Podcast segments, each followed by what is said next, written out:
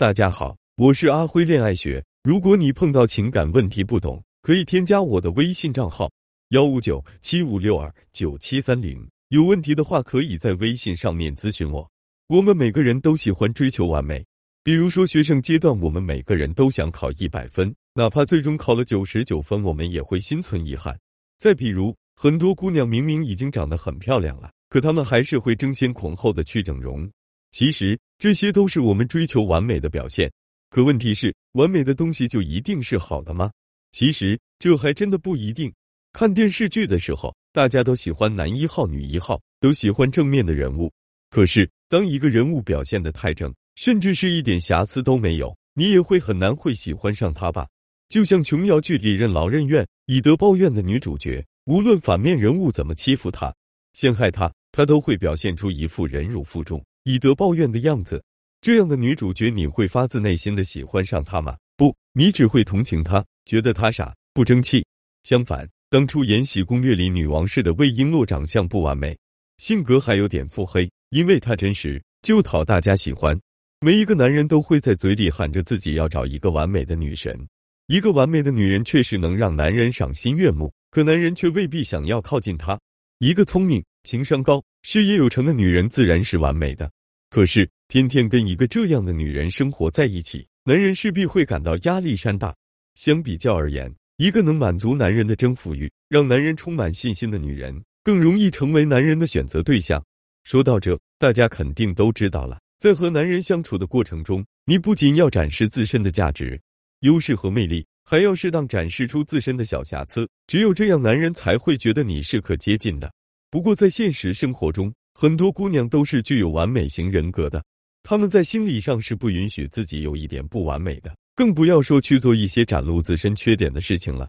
如果你自身并不是这种完美型人格的话，那如何展示自身的小瑕疵、小缺点呢？第一个分寸，展示缺点，但不要失去自信。很多女生都特别讲卫生、完美无瑕，可是这种完美也拉远了你和男人之间的距离。那可以在和男人约会的时候弄一个慵懒一点的发型，慵懒的头发可是小心机，会衬托整个人很温柔。男人一般是看不出来你这是故意打扮，只会以为是你出门晚了没有收拾头发。此时一定要非常淡然的去回答男人的问题，可以对男人说：“路上风太大，把我头发都吹乱了，收拾一早上的头发又变成早起乱乱的样子了。”就这么短短的一句话，男人就能感受到我们身上的烟火气。与此同时，两个人之间的心理距离也被无限的拉近了。第二个分寸，展示的缺点要无伤大雅。在心理学上有一个破窗效应，把两辆一模一样的车停在同一个街道上，把其中一辆车的车窗人为敲碎，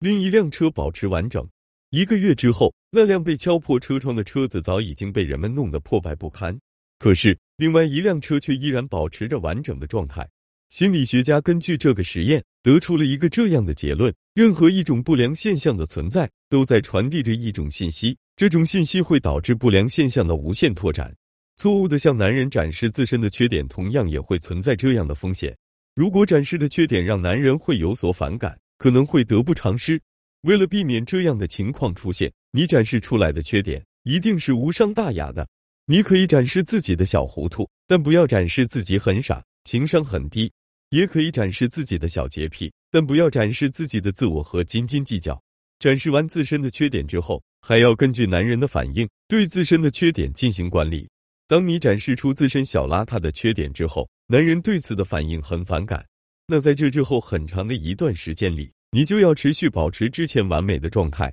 当你展示出自身小糊涂的特点之后，男人的反应很强烈，就可以去做几件展露自己聪明的事情。以此来弱化男人对你的负面印象，但也有另一种情况：当男生对我们的小缺点表达了不良感受，此时我们反而应该通过恰当的服从测试、有力叙事来坚持我们的框架，这样反而会引发对方对方对我们爆炸式的吸引，迅速提升关系。完美的绚丽光芒能使人仰慕，但无伤大雅的瑕疵会使人想要接近，因为这样才能让对方在关系中找到自己的价值。有点懒的女人在与男人相处时。会养成他付出的习惯也会将他付出的价值扩大从而让男人感觉到被需要当男人在婚姻里被需要的价值感越强烈他的婚姻责任感就会越强。对你也会更有耐心包容和尊重你不必太贤惠偶尔懒一点反倒能提高自己的身价但是长期在婚姻里太懒的女人也无法得到男人的真心